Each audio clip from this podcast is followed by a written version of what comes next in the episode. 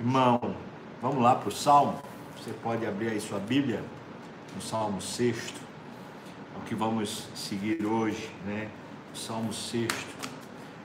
Aqui diz, no título do Salmo, Davi recorre à misericórdia do Senhor, né? A misericórdia de Deus. Está aqui dizendo que ele escreveu o Salmo ao mestre de canto com instrumentos de cordas e em tom de oitava. Um salmo de Davi. Então, você sabe, Davi era um musicista, uma pessoa que entendia muito de música, e então ele fez esse salmo para alguém tocar, provavelmente ao som da harpa.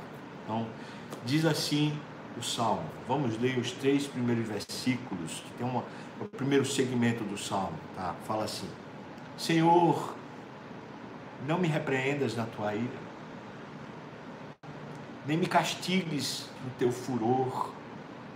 Tem compaixão de mim, Senhor, porque eu me sinto debilitado. Sara-me, Senhor, porque os meus ossos estão abalados. Também a minha alma está profundamente perturbada. Mas tu, Senhor, até quando? Só as palavras dele já nos, nos, traz, nos traz muita emoção.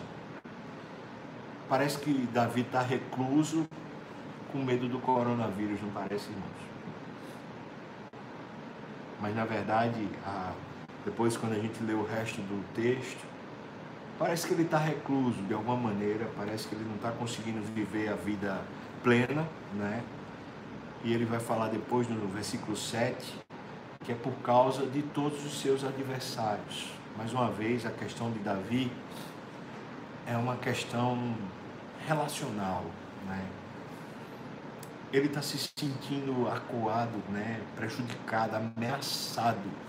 É, Calvino, fazendo a, a, a interpretação desse salmo, ele diz que Davi provavelmente estava debaixo de ameaças de morte. Assim como, como estamos nos sentindo agora por causa do coronavírus, só que no caso dele era por causa de pessoas que queriam matá-lo. Então ele, ele escreve essas primeiras linhas e veja o, o tom do desafio que ele faz. Né? Ele sente como se Deus estivesse o castigando uma das coisas mais terríveis com as quais a gente tem que lidar é com o sentimento de culpa ou sentimento de desaprovação pelo Senhor. Né? Davi não é claro o que, o que estaria fazendo ele se sentir assim, no sentido de algum pecado que tivesse na sua mente e ele pensasse: Deus está me castigando por causa disso. Talvez a questão lá de Batseba, do do pecado do adultério, talvez fosse isso, mas a gente não sabe dizer, porque não está narrado aqui qual época precisamente da vida de Davi esse salmo foi escrito. Mas o fato é que ele está se sentindo assim. Eu acho que isso é o que importa, não é? é? Esse sentimento precisa ser retirado de nós. E a oração, falando francamente com Deus, é um santo remédio.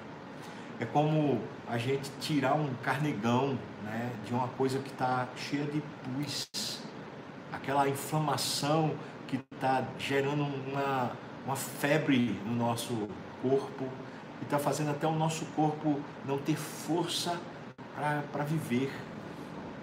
Às vezes, esse sentimento de, de que Deus não se importa, de que Deus, na verdade, está contra é um sentimento que precisa ser colocado para fora, não é? E Davi está colocando, e, e, é lindo, né, irmãos, porque não só Deus suporta que a gente faça isso com Ele, como Deus se importa conosco para nos aliviar desse sentimento. Né? Ele, ele continua, ele fala, Senhor, eu estou sentindo que o Senhor está agora aborrecido comigo, está me repreendendo, né? o Senhor está me castigando. Veja que palavras fortes, né? Então, ele busca o Senhor falando, por favor, tenha compaixão de mim. É, é como se ele estivesse dizendo, é, tenha misericórdia, Deus, né? Por favor. Eu não vou aguentar, é mais ou menos isso, né? Ele diz: Eu estou debilitado. Ele usa a expressão sara-me, que dá a entender que é como se fosse uma enfermidade. Ele está sentindo no corpo a dor da alma, né? Ou seja, aquilo está sendo transferido para o corpo. O corpo está começando a enfermar também, né? Então, me sinto debilitado, o Senhor me sara e diz: os meus ossos estão abalados. Eu posso deduzir, por causa de outros salmos, inclusive de Davi, o Salmo 32, por exemplo, que essa expressão de abalados, essa debilidade, normalmente está ligada a essa sensação de que eu pequei. Ou esse entendimento, não sensação, mas esse entendimento, eu pequei. E eu estou precisando de salvação do meu pecado. Não é? Versículo 3 diz: Também a minha alma está profundamente perturbada. Perturbada. Você entende isso? Eu entendo é, quando o nosso coração, nossa mente não está mais processando bem as situações em geral. Aqui, já que a gente sabe no versículo 7 que é questão de adversários, vou dizer assim para você: Davi, é, provavelmente ele está sentindo peso de pessoas que lhe são contrárias colocaria algumas situações práticas para isso. Por exemplo, mais uma pessoa que está casada, mas o casamento vai mal. E, por exemplo, vamos supor, o marido começa a colocar os filhos contra a esposa, como é o coração dessa esposa, como ela vai se sentir, ou vice-versa, esposa colocando os filhos contra o marido. Ou quando começa, por exemplo, a ver exposição da pessoa, né? o cônjuge está expondo as pessoas diante dos amigos ou diante da sociedade, falando mal, né? gerando esse mal-estar. É, essas mágoas, elas, elas normalmente se processam dentro da gente e, e ficam lá como um tumor ou como um, uma espécie de carnegão que precisa ser expulso. É, é interessante, Davi, saber que isso se dá com pessoas, ou seja, as pessoas estão fazendo isso com ele, e ao mesmo tempo ele vai e lança isso diante de Deus, na conta de Deus. Deus, eu preciso do Senhor, porque eu não consigo mais, minha cabeça não processa mais, eu estou conturbado, a aflição me perturbou, né? Eu estou me sentindo repreendido pelo Senhor, castigado pelo Senhor, essa aflição me conturbou, por favor, me ajude. Por favor. Então, ele diz: Até quando? Davi diz assim a respeito disso. A gente não tem certeza se ele está falando até quando vai durar essa dor ou até quando o Senhor não vai usar misericórdia. Que seria o equivalente. Apenas a mudança de perspectiva. Quando se diz até quando vai durar a dor, parece que os olhos estão voltados para a dor. Mas quando diz até quando a tua misericórdia vai, vai demorar para me alcançar, os olhos estão voltados para a misericórdia, ou seja, eu sei que vai haver solução. E acho que essa é a melhor maneira da gente pensar. Até quando, Senhor, a sua misericórdia vai demorar para me alcançar? Ou seja, existe uma perspectiva de que a misericórdia vai chegar. E eu preciso lembrar isso a você. A misericórdia vai chegar, irmão. Há Deus suficiente para nossa dor e para nossa causa. Há um Deus verdadeiro e real. E a gente pode buscá-lo porque ele vem. Pense num Deus maravilhoso. Ele vem. Que coisa maravilhosa. Então ele diz, versículo 4 até o versículo 7, seria o segundo segmento do salmo. Então ele fala: Volta-te, Senhor, livra a minha alma, salva-me por tua graça o volta de Senhor é no sentido do que ele está sentindo. Ele está falando, eu estou sentindo que o Senhor está contra, o Senhor me repreendeu, o Senhor me castigou. Eu queria que o Senhor tirasse esse sentimento de mim. O volta-te, Senhor, é como se você estivesse dizendo assim, eu preciso entender que o Senhor não está contra. Eu preciso. Então ele fala, Senhor, volta para mim, volta, volta para junto de mim. Eu, eu quero sentir de novo que o Senhor está junto, está tá, apegado a mim, né? Volta-te, Senhor. Então, minha alma precisa ser liberta desse negócio que está tomando ela, esse sentimento de culpa, esse sentimento de, de que o Senhor não se importa. Livra minha alma, Senhor, e também salva-me, não porque eu mereço, mas porque o Senhor tem graça suficiente para me amparar e para me levantar. Ele diz: na morte não há recordação de ti, no sepulcro, quem te dará louvor? duas perspectivas. Uma, talvez Davi estivesse pensando em suicídio. Se esse é o caso, a conturbação mental é mais grave, né? Ele está com um quadro de depressão. Essa é uma perspectiva.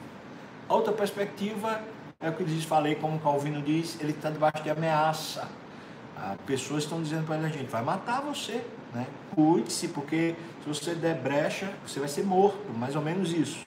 Então ele está dizendo, Senhor, Olha, só o estado. Se eu morrer, o que é que vai adiantar? Né? Eu, eu não vou reconhecer o Senhor e nem vou reconhecer o que o Senhor está fazendo. Então, como se ele dissesse, deixa eu ainda ficar aqui, né? Versículo 6 ele diz: Eu estou cansado de tanto gemer, todas as noites eu faço nadar o meu leito, de, de minhas lágrimas eu o alago. Versículo 7: Meus olhos de mágoa se acham amortecidos e envelhecem por causa de todos os meus adversários. Então, certamente Davi está deprimido, irmão. E que depressão, hein? Que depressão. Está deprimido. Mas ele começa a dizer: Eu estou, sabe, o quadro é esse. Eu só faço chorar. Eu só faço lamentar. Por isso eu estou te dizendo, Senhor, resgata a minha alma, por favor, Pai por favor, intervenha com sua graça, porque eu estou me perdendo aqui. Né, irmão? Você sabe, acho que você sabe o que é isso. Quando a alma da gente entra nessa, nesse sistema louco, né?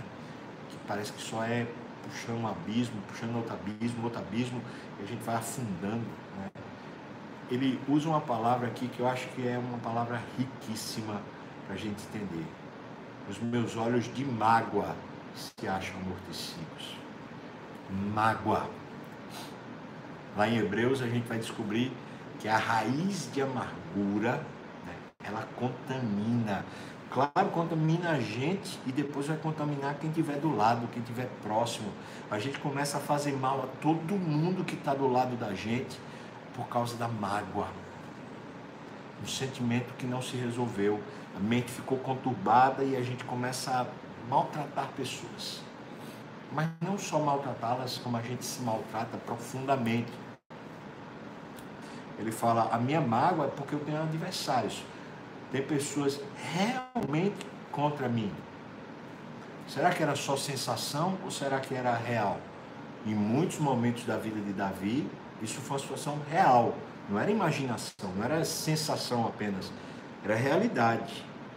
Impressionante que, seja por sensação ou seja por realidade, o mesmo refúgio, Deus. Né? A mesma coisa que salva a presença de Deus. E a gente finalmente perceber a presença de Deus. Então ele diz, versículo 8, 9 e 10. Vejam. Ele começa a falar sobre uma atitude que ele precisa ter.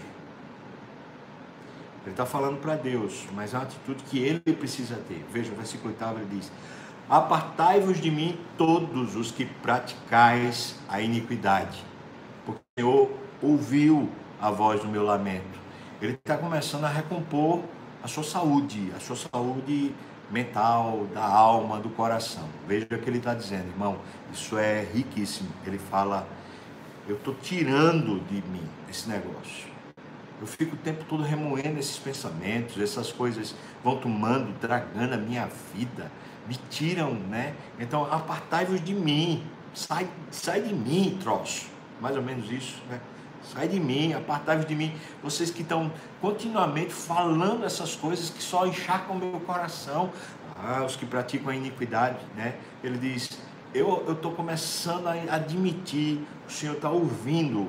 Olha só, ele começa o salmo falando que o Senhor é contra ele, está castigando Agora Deus está ouvindo, é, então Ele está resgatando no coração dele, Ele está resgatando a relação pessoal com Deus.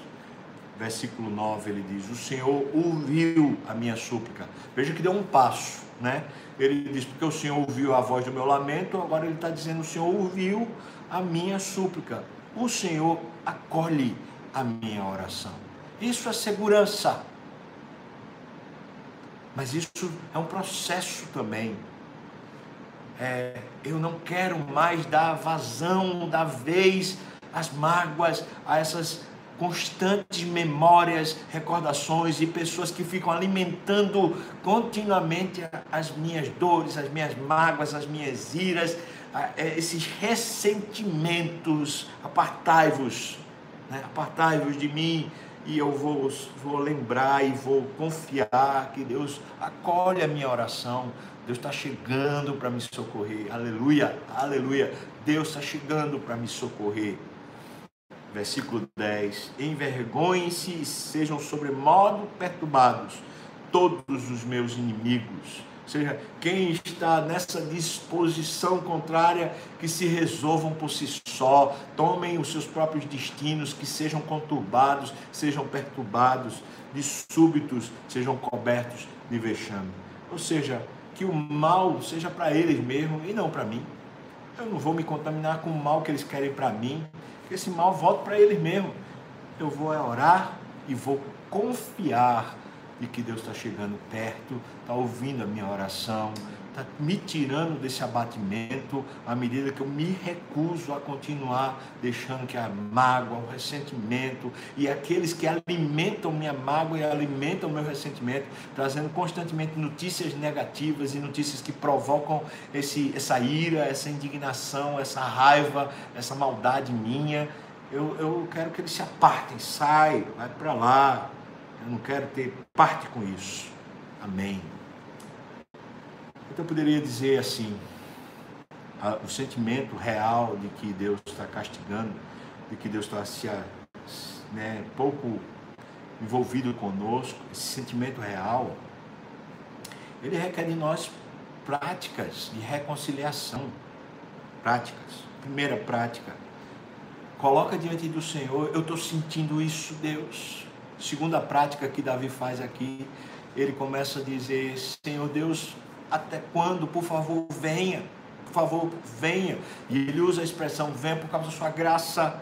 Não porque eu mereço, não porque eu sou bonzinho, mas por causa da sua graça. Venha, Senhor. Terceira coisa que ele fala, ele, a atitude prática, ele fala: eu não vou mais me envolver com as coisas que contaminam meu coração, que me deixam irados, que me deixam é, perturbados, que me deixam conturbados, que me deixam deprimidos, essas coisas que estão alimentando a minha mágoa. Eu não vou mais viver esse negócio. Terceira, quarta coisa que ele faz é: Deus vai me ouvir. Deus está me ouvindo. Deus me ouviu. Perceba os passos. Deus vai me ouvir. Deus está me ouvindo. Deus me ouviu e me acolheu, acolheu a minha oração. Quinto passo que Davi toma é: eles que estão contrários ou aquilo que está me fazendo mal, que se resolva fora de mim. Eu não vou tentar resolver dentro de mim essas coisas, não. Ou seja, está querendo me fazer mal, está me prejudicando, está me provocando a ira então que se resolva lá fora, que o mal seja contra eles mesmos, que passem vexame. Eu vou ficar aqui no meu lugar, confiando no Senhor, firmado no Senhor. São passos práticos. Passos de alguém que está caminhando com Deus e está resgatando sua identidade em Deus. É isso que eu desafio meu, meu irmão e minha irmã, você a fazer. Posso dizer quantas vezes ao longo da minha vida com Deus eu precisei tomar passos práticos, sejam esses, sejam até outros que são necessários muitas vezes, né? passos práticos a fim de que finalmente a minha alma seja resgatada, minha vida volte a ter alegria, sabor, paz, ânimo. Pergunto a você, você está magoado? você está magoada mesmo. Normalmente, casos de mágoa envolvem as relações mais íntimas, né? mais próximas. Marido e mulher, pais e filhos. também amigos, né? Está magoado? Você sinceramente acha que a resposta para o seu coração vai ser você tentar mudar o outro? Ou tentar mudar a situação? Vai não, irmão. O que é a resposta sempre? A gente mudar o coração. E mudar o coração requer uma atitude positiva, uma atitude determinada. Eu vou buscar Deus. E eu vou ver que resposta Ele vai dar à minha queixa. Eu vou ouvi-lo, eu vou percebê-lo, eu vou reintegrá-lo à minha vida. Deus é por nós. Deus se importa. Deus nos quer bem. Deus quer lhe amparar quer lhe trazer paz, quer lhe trazer sossego. Por isso, não tente resolver as coisas fora de você, mas resolva as coisas dentro de você, à medida que você de fato começa a buscar a Deus e confiar nele. Aleluia. Que Deus abençoe muito